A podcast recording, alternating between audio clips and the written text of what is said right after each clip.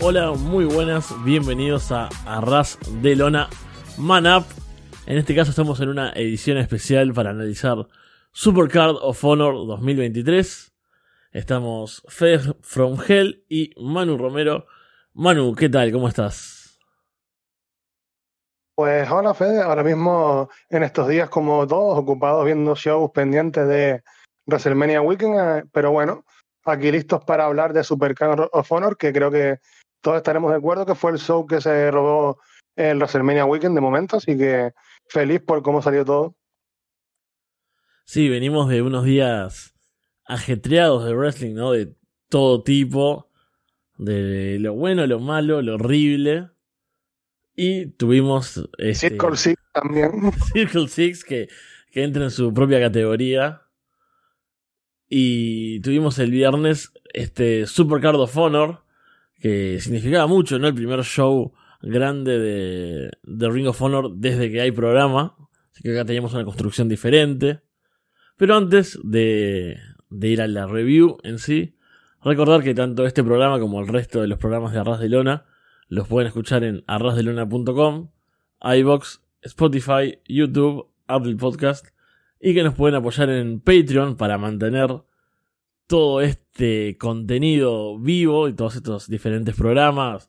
Florida 2.0, que no sabemos si seguirá porque NXT parece que fue de lo horrible del fin de semana y destruyó a Paulina y Andrés.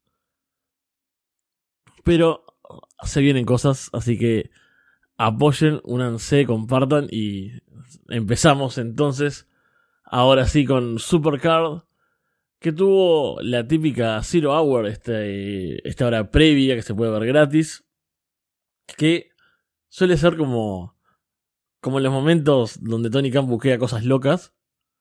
Este caso no fue tanto, ¿no? Sí, este caso fue en plan un poco menos de cosas locas buqueadas, porque yo pensé con toda la gente que estaba en WrestleMania Weekend y se iba a volver como más loco, pero fue como que ya tiene como un roster más distribuido, entonces ya como que también tiene que usar a la gente que tiene, tiene para el roster. Entonces, no sé si ya seguiremos viendo tanta locura como antes, pero esta también tuvo sus cosas interesantes. Sí, así es. Yo también pensaba que, teniendo en cuenta la gente que iba a estar en la ciudad y demás, no sé, podríamos ver cualquier cosa acá, ¿no? Esos encuentros que solo se le, se le ocurren a, a gente que, que consume sustancias, pero pero no, tuvimos encuentros eh, interesantes, sí. Fue Shevkov derrotando a Tracy Williams. Konosuke Takeshita derrotando a Willie Mack.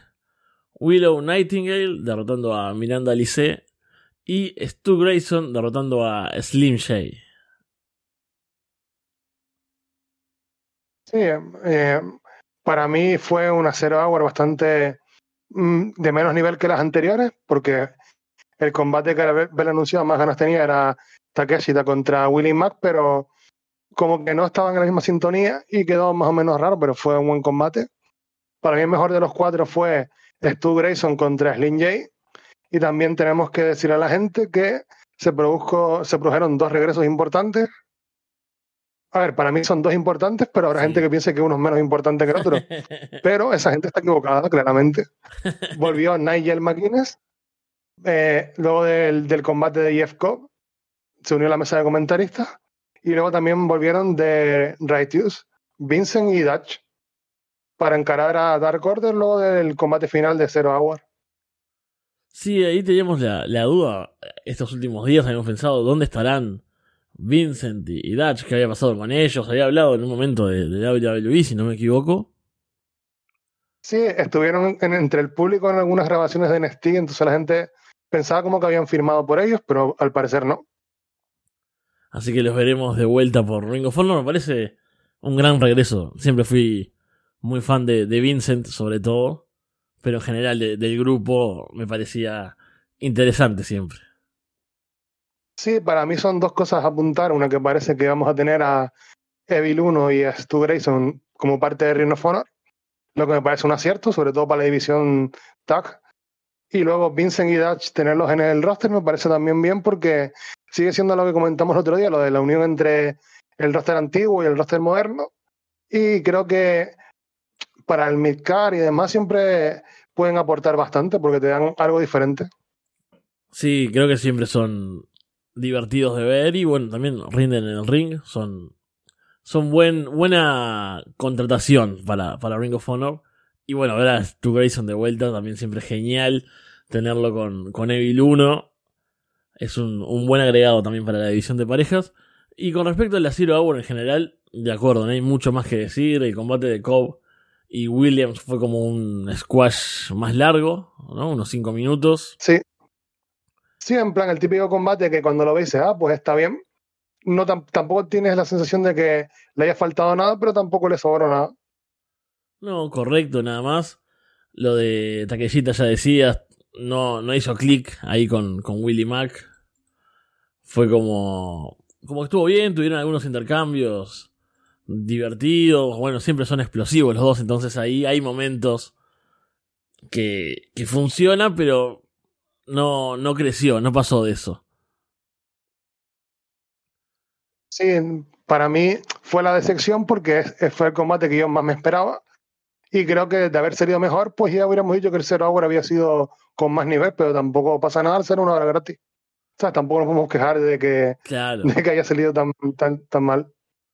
Y bueno, Willow Nightingale con Miranda Lice fue un poco más largo de lo que pensaba. Pensaba un poco más de dominio de Willow, pero Miranda que que también nos alegra, creo, a los dos verla de nuevo, por esto que hablamos de, de la gente sí, la lucha Sí, exacto, la lucha Buddy de vuelta.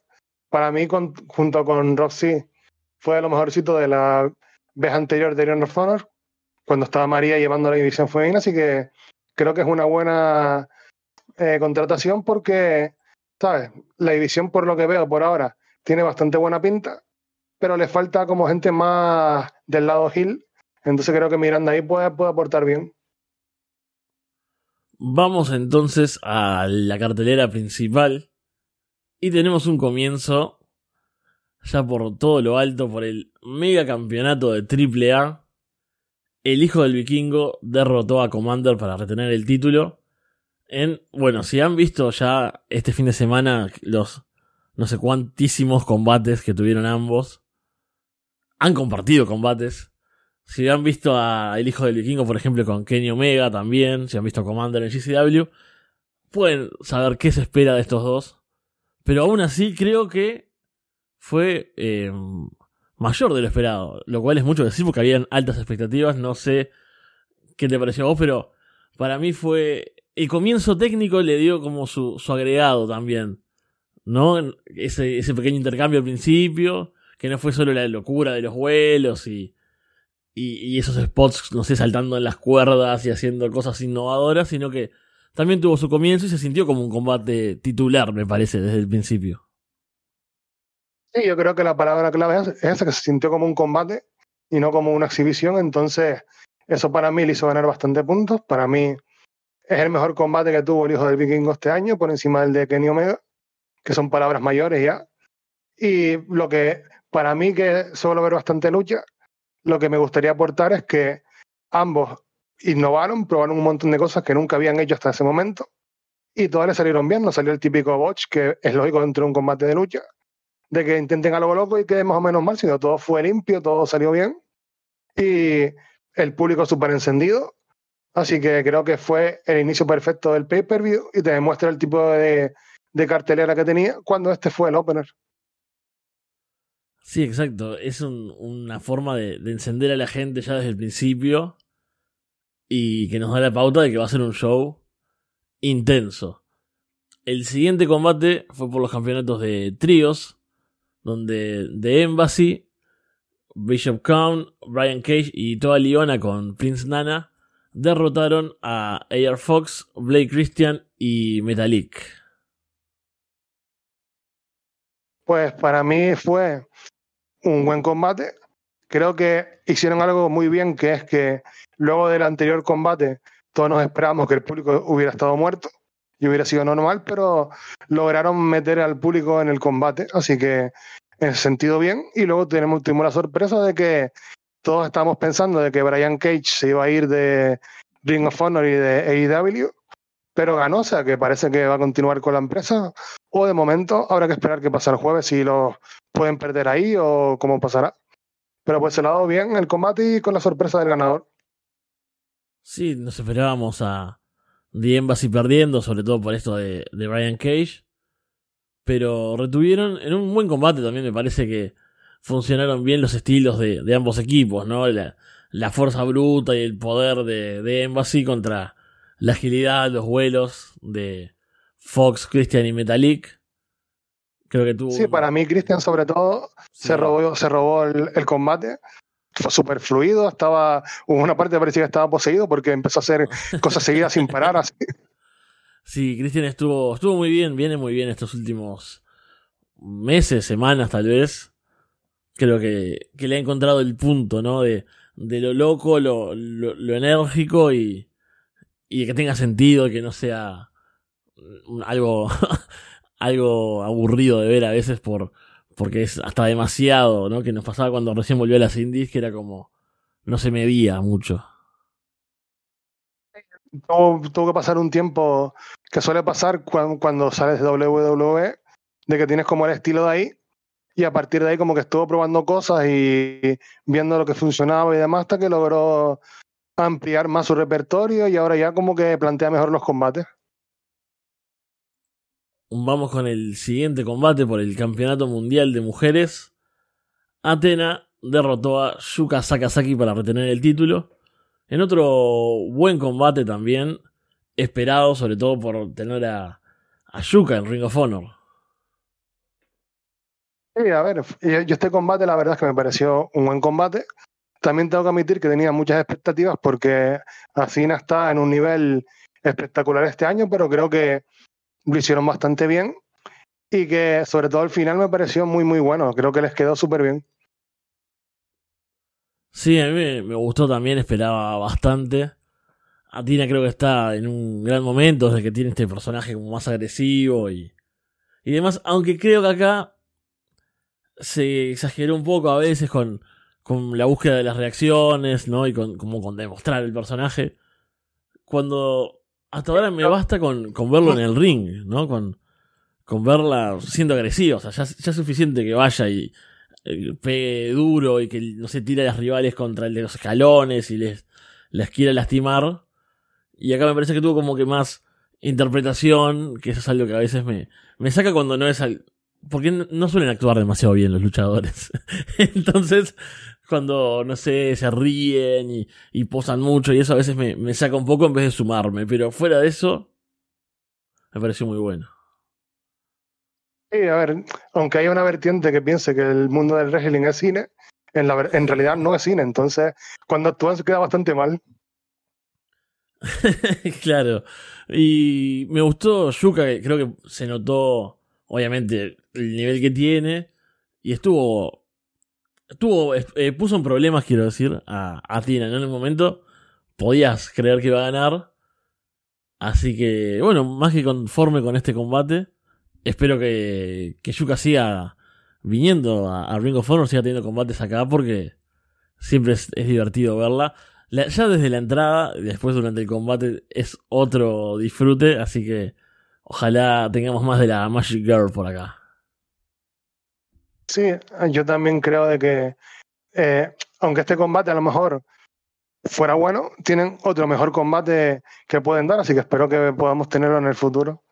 Y en este combate apuntar que se anunció que el siguiente combate para Acina es Acina contra Millo y Amásita el jueves por el título femenino, así que tenemos otro combate bueno de Acina que del que motivarnos para el, para el jueves. Sí, sí, va, va coleccionando grandes defensas así. Porque me imagino que va a retener.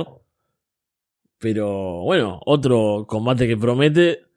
Veremos cómo continúa este reinado de Athena y, y también si llevamos más de, de Miyu en, Ring of Honor me parece súper interesante también. De mí apuntar que va a estar en Estados Unidos hasta verano. Va a estar por un par de meses, entonces eso abre bastante la posibilidad del combate, de que no sería raro que ganase y que estuviera, tuviera un reinado un par de meses antes de, perder el título. Así que por ese lado hace que el combate sea de una defensa clara de Acina, a que sea más abierto ahora también.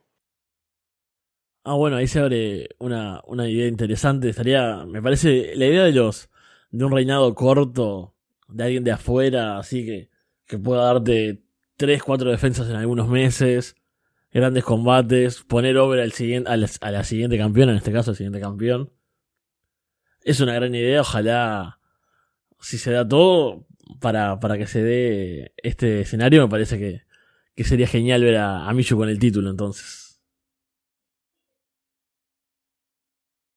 Vamos con. A ver, habrá que ver. no, no, decía que habrá que ver. Vamos con el siguiente combate por el Campeonato Mundial de Televisión. Samoa Joe derrotó a Mark Briscoe en un gran combate, muy emotivo todo. Y qué final que nos destrozó el corazón, básicamente, ¿no? Sí, la verdad es que yo estuve muy sorprendido porque yo tenía súper claro que iba a ganar Mark Briscoe, pero ese tipo de combates que en el momento, ¿no? ese momento te caes impactado, pero según lo vas pensando, le vas viendo sentido la decisión porque era el primer combate individual desde que pasó lo de su hermano Jay.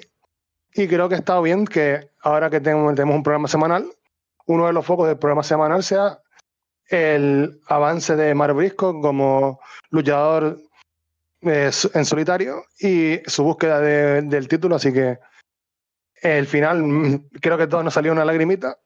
Y sobre todo en la parte del combate donde tenía Joe a Mar Brisco en un eh, Sleeper Hall, creo que fue. Y Mar va como a buscar el tag a la esquina, como si estuviera su hermano ahí. Ese momento fue duro. Terrible, terrible ese momento. Y me pasó lo mismo, pensando, cuando, ni bien termina el combate, quedas como con el shock de decir, pero ¿Cómo no ganó Mark? Iba a ganar Mark. Esto estaba hecho así, era el destino.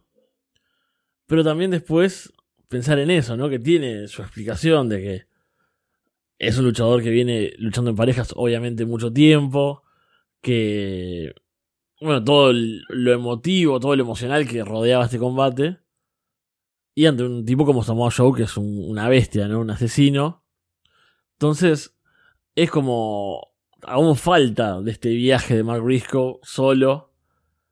Eh, tal vez camino a este título, tal vez camino a otro, no sabemos, pero no es el final y eso me parece que es lo, lo interesante. Si bien creo que me hubiese gustado, sin dudas, ¿no? Ver a Mark celebrando y la gente emocionada en el recuerdo de Jay Briscoe y demás, pero si va a ser para otro momento, si es para construir algo mayor, está bien. Y bueno, el combate, lo que decimos, ¿no? Fue un gran combate entre los dos, mucho drama, mucha intensidad. Em, deseando todo el tiempo que, que Mark sobreviva, que, que, aguante. No estuvo ahí hasta, hasta el último momento que fue el árbitro que, que declaró la decisión cuando estaba Mark en una llave, así que gran combate, final triste, que nos destruye los corazones, pero que nos queda ahí una luz de esperanza. Ah, te quedó, te quedó genial eso, la verdad, pues sí. Habrá que ver ahora el viaje de Mark y estamos seguros de que va a tener un final feliz. Así que habrá que estar pendiente de cuando se produce ese momento. El siguiente combate fue Hiroshi Tanahashi derrotando a Daniel García en uno de esos combates, sí, esos combates locos de Tony Khan en este caso. Ver al Ace derrotando a a García, que, que tuvo buenos momentos, no fue el mejor combate de la noche, pero son dos talentos, obviamente con sus diferencias de, de experiencia, de nivel, de lo que sea, pero son dos buenos talentos. Tanahashi no vamos a descubrirlo acá. Pero García creo que estuvo totalmente a la altura, estuvo muy en su rol de personaje, ¿no? Este, este entertainer, este tipo soberbio que se cree más de lo que es, es un tipo súper joven luchando ahí con Tanahashi que de repente le imita el gesto de la guitarra y se pone, cuando se puso a bailar en los escalones metálicos, fue un momentazo de, de Daniel. Eso fue increíble. y sí, a ver, es el típico combate de que yo creo que ambos estaban tan over y tienen tanto carisma que literalmente ya tenían a la gente en la palma de la mano, entonces podían hacer lo que les diera la gana. Y fue un combate bastante divertido y Estoy seguro que para García fue un momento increíble estar ahí con Tanahashi. Y hay que apuntarle a la gente de que se filtró después de que para esta Supercar estaba programado que Will Ospreay luchara contra Takeshita y que ese combate no se pudo producir por la lesión de Will Ospreay. Entonces pusieron a Tanahashi contra García. Sí, una lástima la lesión de Will Ospreay previo a este fin de semana de WrestleMania porque nos privó de, varios combates que, tenía pautados. Este era uno, el no de Takeshita. Y nos dio esta otra opción de ver a Tanahashi con Daniel García. Que eso no fue un gran combate, pero fue un. Fue entretenido. Me dio, me dio un poco de pena que el High Fly Flow final no fuese tan perfecto como suele serlo. No, pero. Pero fue un buen combate. Y al final fue un momento de esto de los que. de WrestleMania Weekend, de que especial tener a Tanahashi ahí. Entonces, eso, lo bueno al final acaba quitando lo malo. Exactamente, estoy, estoy de acuerdo. Vamos con los últimos combates, que es una seguidilla brutal acá. Si, si acá estamos diciendo, bueno, es un buen combate. Aparte, me, encanta pensar, hago un breve paréntesis, en el nivel de todo esto, ¿no? Que estamos hablando de Tanahashi con Daniel García. No, bueno, fue un buen combate. Como fuese cosa de todos los días ver a Tanahashi ahí. Pero. eso te habla del nivel de, la, cartelera que, tuvimos. De que si este, este combate es el que fue bien, fue un buen combate, imagínate cómo tuvieron que ser el resto. Y así son los que, los que vienen ahora. tenemos por los títulos mundiales de parejas de Ring of Honor en un Reach for the Sky Ladder Match. Los Lucha Brothers derrotaron a Top Flight, The Kingdom, Aussie Open y la facción ingobernable en un combate que es muy difícil recordar todos los spots y repasarlo. Es, hay que recomendarlo, básicamente. Pero estamos hablando de escaleras, mesas, vuelos. Hubo. Hubo muchísima acción por todos lados desde que sonó la campana. Que, no sé, ¿qué te pareció este combate? Pues creo que como ladder match fue de los más locos que recuerdo así en los últimos tiempos, porque ya no por el nivel de los spots, sino por la peligrosidad, de que muchas veces el riesgo de error fue muy, muy corto y al final se acabó produciendo una lesión por ello, pero la de, Dante, la de Dante Martin, pero como combate me pareció que fue muy bueno. Y luego los Lucha Brothers ganando, creo que es una decisión acertada, porque ahora sin los briscos necesitas a alguien que sea como la imagen de la división de pareja.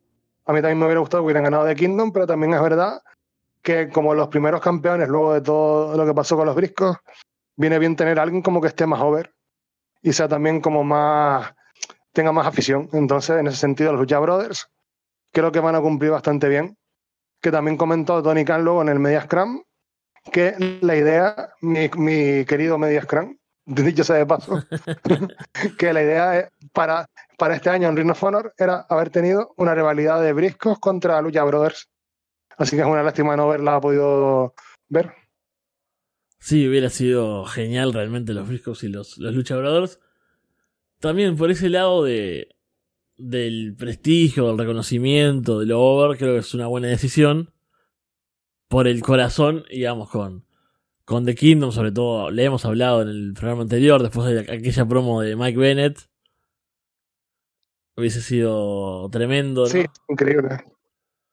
Pero... Sí, a ver, yo creo que este era el típico combate de que querías que todos se lo pasaran bien, porque el ganador, en verdad, cualquiera que hubiera ganado hubiera, estado, hubiera sido una buena decisión. Sí, todos tenían algo que aportar y tenían una explicación de si ganaban, por qué servían, cuál, qué era lo bueno ahí. Así que también conforme con el resultado y bueno, el combate, lo que decimos, una locura, muchos momentos de, tensión, de decir, esta gente haciendo estos movimientos con escaleras, esto todo es un peligro todo el tiempo. Porque aparte había tipos grandes, ¿no? Como, no sé, Mark Davis, Rush, ahí también. Entonces no era solo los típicos luchadores, no sé, los Lucha Brothers, por ejemplo, los Top Flight, que los puedes ver más típicamente en un combate de escaleras había bastante variedad y creo que lo llevaron muy bien. Todos, todos tuvieron su momento. Fue un combate que, que deja bien a todos los participantes y que de cara al futuro de la división también nos deja con, con ganas de ver lo que se viene. Sí, ahora ya te abre la puerta que haya rivalidad de Lucha Brothers contra The Kingdom, por ejemplo, que demostraron muy buena química en, la semana anterior. Y en el pay-per-view puedes tener ahora Lucha Brothers contra la facción ingobernable, que también estuvieron ahí con bastantes cosas en, entre ellos durante el combate. Habrá que ver por qué lado toman, pero con los Lucha Brothers creo que vamos a tener un buen reinado, así que con muchas ganas de verlo. El siguiente combate fue por el título puro de Ring of Honor, donde Katsuyori Shibata derrotó a Wheeler Yuta para coronarse en otro gran combate de la noche, que ya de por sí ver a Shibata es un momento emocionante, y verlo a este gran nivel que después de, todo lo que le pasó, después de, aquella lesión de haber estado tanto tiempo fuera, ha tenido otros combates, pero este fue excelente y bueno, que termine con un título, con el título puro de Ring of Honor, nada más y nada menos, es sin duda uno de los momentos, mmm, no solo de este fin de semana de WrestleMania, pero del último, de este Ring of Honor nuevo, creo que es uno de los momentos más, no sé si importantes, pero sí emotivos y, y no sé, que quedarán para el recuerdo, ¿no? Sí, yo creo que es una decisión muy buena de darle el título a Shibata, porque ya tienes a alguien que va a traer a la gente, que es alguien como una atracción especial, que la gente dice, oh, pues tengo que ver qué está haciendo Shibata. Y luego el combate en sí, me pareció que la idea del combate fue muy buena, con Wheeler Utah llegando bastante chulo, por así decirlo, de que no, ya estoy ahora en el Blackpool Combat Club y aquí le he ganado un montón de gente, entonces ahora ya yo no soy un, joven, soy una, un, una persona bastante importante, entonces voy a ganarle al Shibata. Y luego el combate fue Shibata demostrándole que aún le queda para llegar a su nivel. Así que me pareció muy buena la idea, muy bien que Shibata ganara. Y no sé si le recomiendo a la gente que vea en el Twitter de Ring of la promo que hizo Wheeler Utah, donde se le ve bastante enfadado y diciendo de que va, va a ir a por Shibata, así que también produce como una reacción en Utah y un cambio más de personaje hacia un más claro Hill. Así que, por ese sentido, vamos a tener ahora unos meses bastante entretenidos. Sí, creo que es parte de, de este lado más Hill que están sacando los miembros del Blackpool Combat Club. Esta esta soberbia de Wheeler Yuta que le llevó a su propia derrota. Que estuvo. Es lo bueno también de haber tenido eh, episodios de televisión en las semanas anteriores, donde Yuta hace el reto, eh, se mete con el LA Dojo, se mete con Clark Connors, toda esa construcción. Después dice, bueno, ya, no, ya vencía a, quienes tenía que vencer, ahora quiero ir por el número uno, por el maestro. Y viene Shibata y le demuestra que, como decías, que está a otro nivel, que que todavía mantiene su calidad terrible y viene y lo mata. Yuta tiene que intentar hacer algunos trucos durante el combate, trata también haciendo como dentro del combate puro, haciendo cosas, bueno, haciendo pequeñas trampas para, para ver si con eso puede equipararse, puede estar a la altura de Shibata. No lo logra y termina perdiendo, perdiendo el título. Y lo mejor de esto, ni bien termina el combate, yo pienso, esto no solo me parece genial. No solo estoy contento por ver a Shibata de vuelta a gran nivel, verlo con un título en Ring of Honor, sino que esto nos da al menos una defensa mínimo de Shibata. Así que vamos a tener otro combate por el título puro de Ring of Honor. Con Shibata vaya a saber contra quién, pero ya con eso hay hype. Sí, sí, en plan de que ahora te abre la puerta que cualquier persona que pongas contra Shibata te parezca una opción bastante atractiva. Por ejemplo, el propio Shibata dijo de que para Forbidden Door esperaba poder luchar contra Danielson. Entonces sería una fantasía de que llegara como campeón para ese pay-per-view y que pudiera tener ese combate ahí. Y para cerrar la noche tuvimos por el campeonato mundial del Ring of Honor, Claudio Castagnoli derrotó a Eddie Kingston y por segunda vez en la noche nos vamos con el corazón roto, ¿verdad? Ese final tremendo, tremendo lo que, todo lo que construyó este combate. Hasta dónde nos tuvo Eddie Kingston creyendo en él. Y cómo terminó, ¿verdad? hubo tantos momentos que digo, ya está, ya está, va a ganar, va a ganar. Y luego Claudio se salía de la cuenta de tres o, o pasaba algo y decía, Dios, ¿por, ¿por qué? Pero sí, la verdad es que fue un combate muy, muy bueno. Tiene un montón de cosas pequeñas de que a lo mejor no te das cuenta, como por ejemplo el trabajo que le hace Kingston a Claudio en la pierna, de que luego cuando hace lo del swing, se pone a darle como golpes en la pierna para que pare el swing y, y que no le haga rendirse, como ha pasado otras veces con el swing de Claudio. Y momentos así de que, de que tú dices, bueno, pues vi el combate este otra vez y me di cuenta de cosas que no había visto la primera vez. En ese sentido, bastante bien el combate y luego una pena lo de Kingston, pero como en el caso de Mark, creo que es el principio de la historia, no el final. Sí, hay momentos que, que decís, bueno, va a ganar Eddie, Claudio revive y después al revés, ya entregado, de repente, no sé, aplica el neutralizer y Eddie sale en la cuenta de uno. Y ahí me volví loco, la verdad. Fue el momento de que te levantas, te pones a correr por la habitación caminando rápido. Es que, claro, la, intensidad, aparte de la cara de Kingston, la gente que se enloquece también se pone de pie. Y enseguida uno piensa, bueno, es el típico momento que alguien se salva en la cuenta de uno, de un movimiento fuerte, de un remate, y pierde enseguida con otro golpe rápido. Pero no fue tampoco así. ¿no? Lo carga, creo que le iba a hacer una Ricola Bomb. Eddie revierte, hace un pin. Claudio revierte con otro pin y se lleva la victoria así. Y fue como. No puedo creer que haya terminado de esta forma, ¿no? Uno se esperaba que, tuviese que matarlo a The Kingston. Y creo que también eso es parte de, de que esto va a continuar. Que no fue. Si bien es una, es una victoria limpia, eso me gusta, ¿no? Es una victoria limpia, es clara, no hay intervenciones, no hay que la pierna estaba abajo de la cuerda, que el árbitro nada. Es una victoria que no es decisiva en cuanto a la forma, no es que no lo noqueó, no, no le hizo rendirse, pero lo cubrió, es justa, es limpia, pero da la esperanza de que esto va a continuar de alguna forma.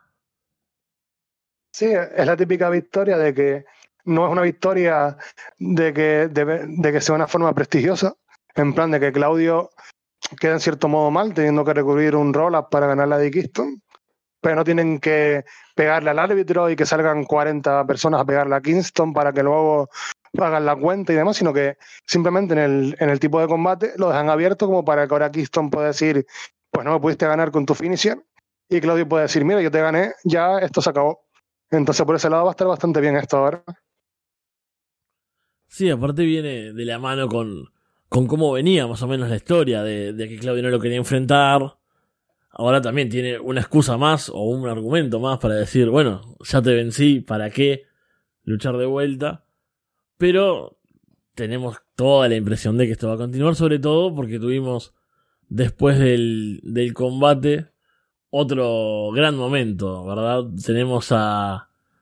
Está, bueno, viene Yuta junto a, a Claudio, pero perdí las notas en este momento, me, fui, pero...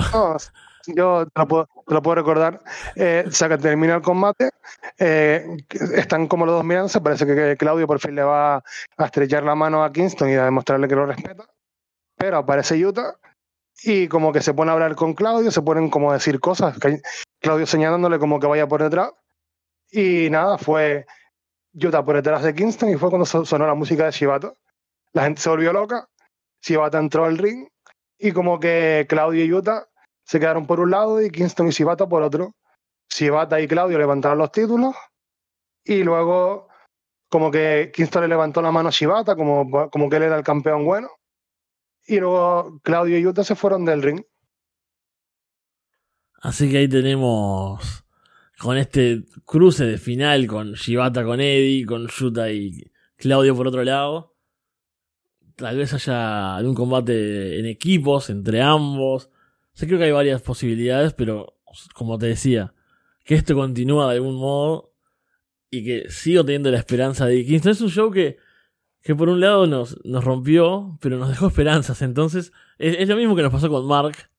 Eso tal vez como, como hay un paralelismo, porque es una situación bastante similar. Esperás, estás completamente metido en el combate, termina con la decepción, pero con la idea de que esto puede seguir y que estuvo bueno, eso es lo mejor. Porque los resultados son una cosa, Pero también lo importante es ver lo que disfrutás en el momento. Lo que te lleva a, este paso, lo que va a ser el siguiente, veamos cómo es, pero hasta ahora estamos hablando de grandes combates en ambos casos. Sí, y aparte, yo lo que también saco de aquí es que es un cambio a la hora de cómo estaba haciendo Ring of hasta ahora, de que era como está establecer quién era importante, quién no. Ahora no, ahora ya tenemos para el futuro historias, que a la hora de tener el semanal eso va a añadir mucho, porque ya pueden ir construyendo historias, pueden ir avanzando, que eso al final es lo que mejor hace Tony Khan. Se está viendo con Ole que toda la semana hay buen nivel y hay cosas nuevas, historias y demás. Ahora ya también lo podemos empezar a tener con Ring of Honor. De esta manera entonces cierra Super Card of Honor 2023. Como vemos, un gran evento de principio a fin. Tuvimos luchas de todo tipo, emoción, drama, gran nivel en el ring. Tuvimos corazones rotos, tenemos esperanza, tenemos hype, tenemos nuevos campeones. Hay muchísimas cosas en esta nueva era de, de Ring of Honor. Vamos a seguirlas viendo en el programa semanal. Y vamos a seguirlas comentando acá en Manap, Manu. Sí, ahora ya empieza la parte buena, yo creo, que es que antes teníamos que esperar cuando se acababa un pay-per-view, a lo mejor tres, cuatro meses, para saber qué iba a pasar con Ring of. Ahora ya lo tenemos el jueves, así que en sentido ya con muchas ganas de ver por dónde va todo, qué puede pasar. Yo también creo que lo más normal es que ahora tengamos un combate en parejas, pero la idea de que Eddie Kingston luche contra Wheeler Utah también me parece una buena idea porque tenemos el ejemplo, por ejemplo, tú y yo que vimos Chicara, ese famoso combate de Eddie Kingston contra Chuck Taylor o contra Tim Dunst, que los mató. Algo así con Utah me parecería una buena idea también para progresar la historia. Sí, me encantan los, los guiños a Chicara, me, me emocionan bastante. Y bueno, obviamente esta historia de Claudio y Eddie tiene mucho de eso, porque, como dicen, una historia no sé cuántos años in the making. Me encanta ese, ese concepto de muchos años in the making, de, agarrar algo, algo que pasó hace mucho y traerlo de vuelta y, y con sentido, me parece que es, es genial. Así que por todos lados tenemos ganas de seguir viendo este Ring of Honor, así que esperamos que, que nos escuchen, que vuelvan a Man Up, que en algunas semanas cuando tengamos material nuevamente, tengamos también algún, algún evento clásico de Ring of Honor para comentar vamos a estar por acá, esperamos que nos acompañen. Así que gracias Manu una vez más. Sí, muchas gracias Fede por, por invitarme y nada, decirle a la gente de que disfruten del pay-per-view y que con muchas ganas de volver ahora en un par de semanitas a ver cómo sigue todo. Así es, bueno, nos vemos entonces en unas semanas acá en Arras de Lona Man Up. Chau.